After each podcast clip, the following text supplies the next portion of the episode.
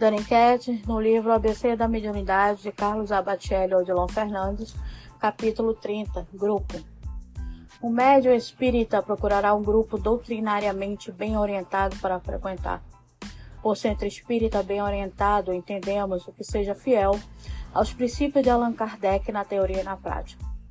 O que enfatiza o estudo e a necessidade de vivência evangélica nas tarefas assistenciais que promova sistematicamente o que incentive a união entre os seus frequentadores e não rivalize com outros grupos, o que apoie o movimento de unificação e prestigie todo e qualquer evento de caráter doutrinário, o que se preocupa com a evangelização infantil e a orientação dos jovens na formação de novos ceareiros, o que não idolatre médios nem líderes encarnados, o que colabore na difusão do livro e da mensagem espírita sem preocupação com lucro financeiro, a não ser o que lhe permita continuar divulgando.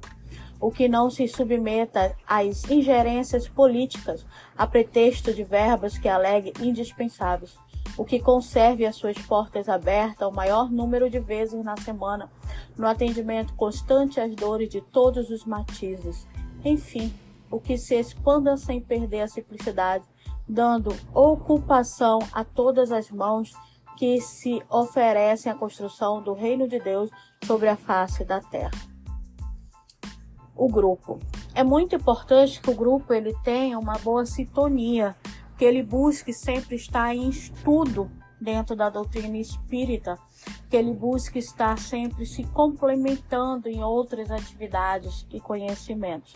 Então, o grupo nada mais é que uma falange de novas pessoas que se tornarão uma família, que caminharão junto com o propósito de se melhorarem e de divulgar a doutrina espírita da melhor forma possível.